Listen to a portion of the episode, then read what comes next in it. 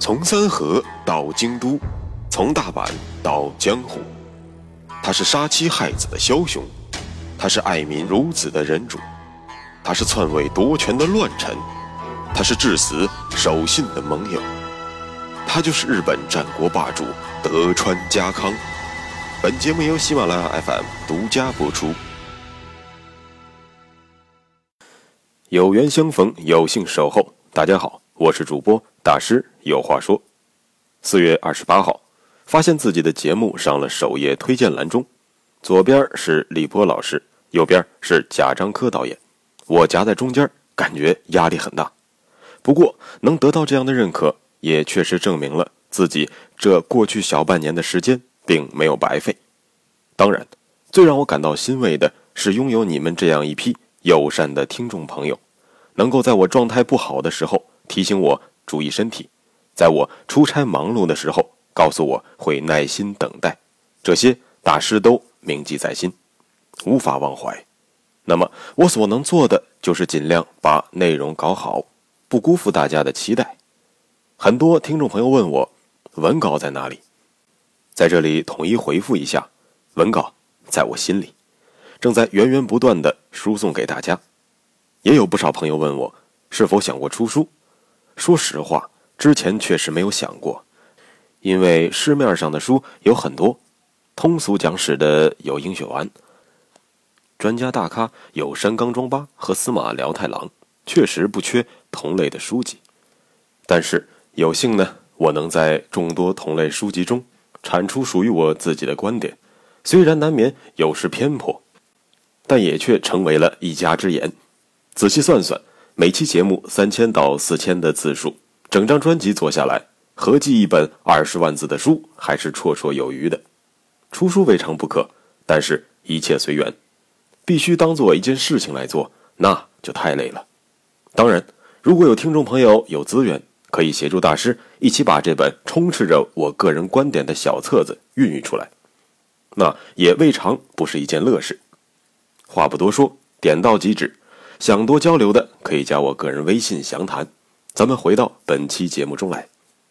上一期节目中，咱们讲到了秀吉率领西征的织田大军左冲右突，不断扩大战果，用蚕食之法，不断把织田氏的势力边境向西扩展。而秀吉自己在此过程中积累了人望，纯熟了战法，成为了织田信长众多家臣中不可取代的一员。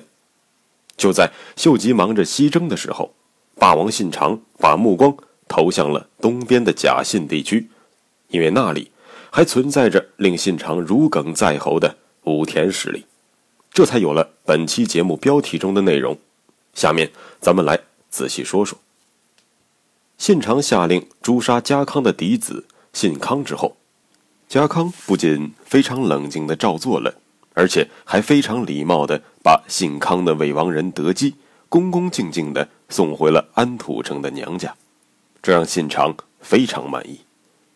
但是，家康的举动令在甲斐翘首以待的武田胜赖失望透顶。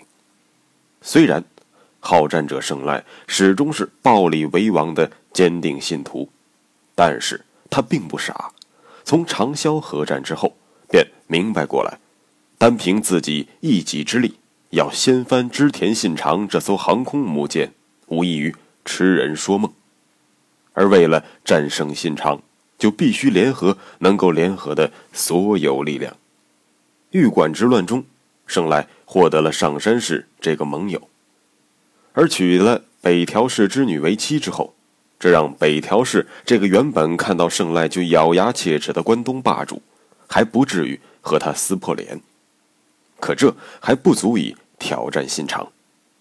倘若扼守东海道，并且战斗力爆表的三河武士能为己所用，那么届时集齐了武田、上山、北条、德川四家实力，胜赖将有信心与信长一战。可问题是，值得同盟兼顾一场，除非太阳从西边出来，否则只要家康没有精神错乱。断然是不可能背叛信长的，但是这原本看似一场稳固的联盟，随着信长命令家康处死其嫡长子信康事件的发生之后，变得扑朔迷离。随着家康高超的忍耐举动，胜赖幻想着家康能够上演一出冲冠一怒为儿子的精彩戏码，自然也就落空了。失望之余，胜赖决心继续自己的以战养战的战略。可问题是，武田氏始终无法冲破知德同盟的封锁，因此，其实以战养战本身就是极大的谬误，因为养战的不是知德。而是武田家自己，那么胜赖越是折腾，越是穷兵黩武，武田氏的根基也就越快被掏空。当然，胜赖是不会这么想的。一五八零年，摆脱了丧子之痛的家康已经清晰地认识到，如果自己的实力不够强悍，那么德川家迟早会被信长吞并。家康回顾了过去的二十年时光。二十年前，信长在统辖间一战成名，之后不久，自己便追随信长。不管信长面临着多么的困窘境地，德川家始终是织田家的坚定盟友。子川合战，三方原对决，长萧合战，自己替之德同盟立下了赫赫战功，可是到头来，青云直上的是他信长。而自己手中依然可怜兮兮的紧紧掌握着三河、远江两国，如何能不被轻视？我要为自己而战。家康内心深处发出了近乎疯狂的呐喊。七十四岁的寿命，在人命如草芥的战国时代，绝对称得上是高寿。如果我们把家康漫长的人生分为几个阶段的话，我们可以认为，一五八零年的家康进入了全新的人生阶段。从人质阶段到统辖间之战，家康可以说是为一元而战。从信长结盟到信长逼死家康的嫡长子信康为止，家康可以说是为信长而战。而此后，家康则可以说是为他自己而战。这一点。从家康的行事作风和心路历程中依稀可见。之后，不论家康臣服于信长，还是接受了秀吉的领导，家康贯穿其一生的逻辑主线就一句话：为自己而战。信长熬死了上山谦信，搞定了石山本愿寺，平定了京畿周遭的叛乱，并且已经全面开启了西征。毛利之路，而准备渡海征伐四国岛的大军也已经集结完毕，统一天下也就不过是几年的时间而已。家康再也等不及了。德川氏的西边就是织田氏，既然不能打织田的主意，那么想要发展德川家，也就只能向东、向北两个方向了。而北面的武田氏。算得上是德川家的宿敌，如果开战，自然要先拿武田开刀。于是阳春三月，家康率领三河武士杀到了高天神城之下。可以说，家康攻打高天神城，启动了武田氏败亡的倒计时钟。这座城池可谓大有讲究，咱们之前的节目中曾经提到过。这座城对于武田胜赖而言有着标志性的意义，因为这是一座连军神父亲信玄都未能拿下的城池，所以对于这座城的控制是胜赖武功鼎盛、超越父亲的标志。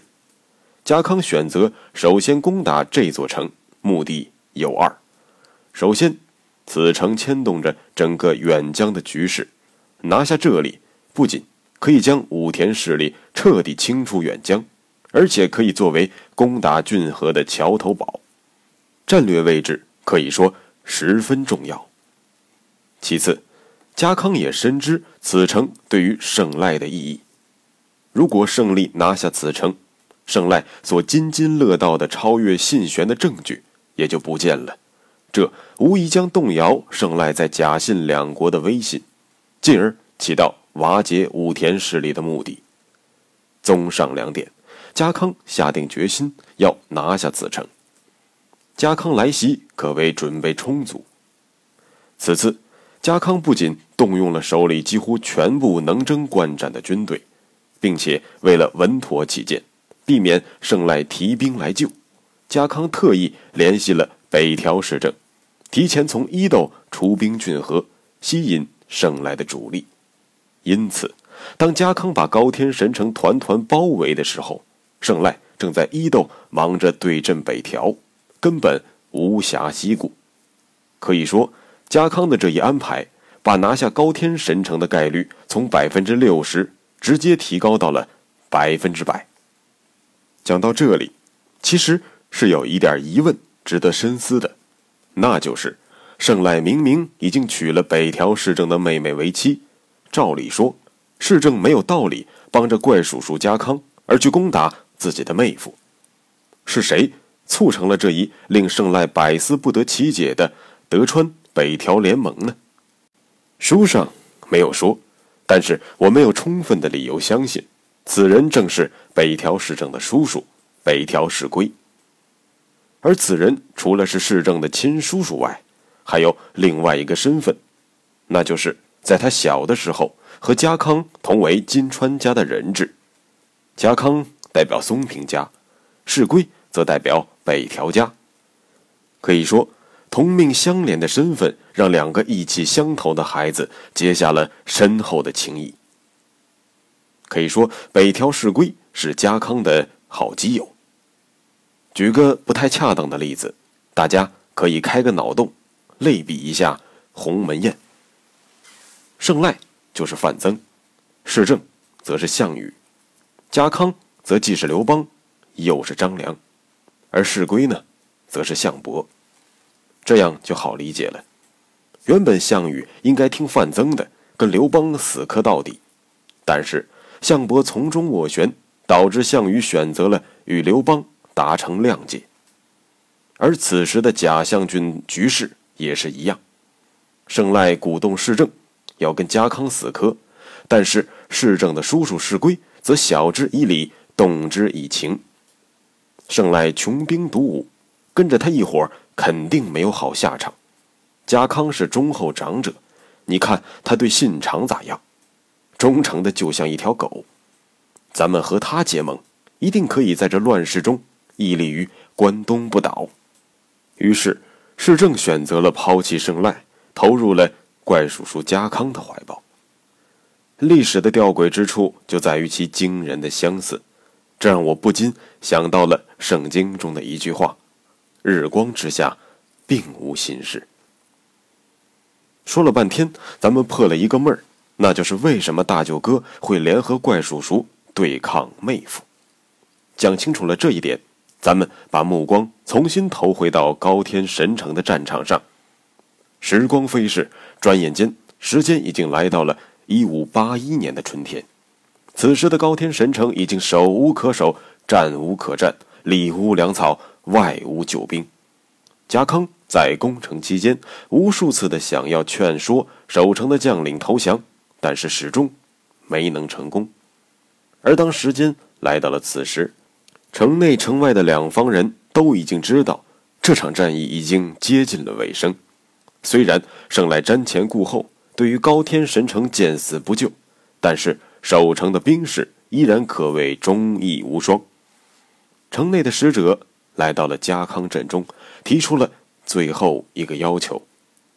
因为知道家康阵中有表演性若舞的大师，那么希望家康能够成全守军，为他们演上一场，之后大家将死而无憾。这里需要解释一句。性若舞是日本著名的一系列带有贺歌的舞蹈，咱们早在统辖间之战那一集就曾经讲到过。信长当年所跳的蹲胜，便是性若舞中的名篇。也就是说，这种舞是跳给必死之人看的。家康了解了城内人的诉求，便慨然答应了他们的请求。当悲凉委婉的曲调响起。城内将士眼中的泪水纷纷夺眶而出。一曲唱罢，城内守中按照约定冲出城外，向家康发起了自杀冲锋，结果自然是全军覆没。贾康花费了近一年的时间，拿下了坚城高天神城，而从此之后，武田家的丧钟也便开始敲响，因为坐镇于安土城的右大臣织田信长已经整军待发。武田家将如何败亡呢？下一讲，咱们接着说。穿过日本战国风云，看群雄如何逐鹿天下。欢迎订阅日本战国霸主德川家康，带你揭秘他的崛起之路。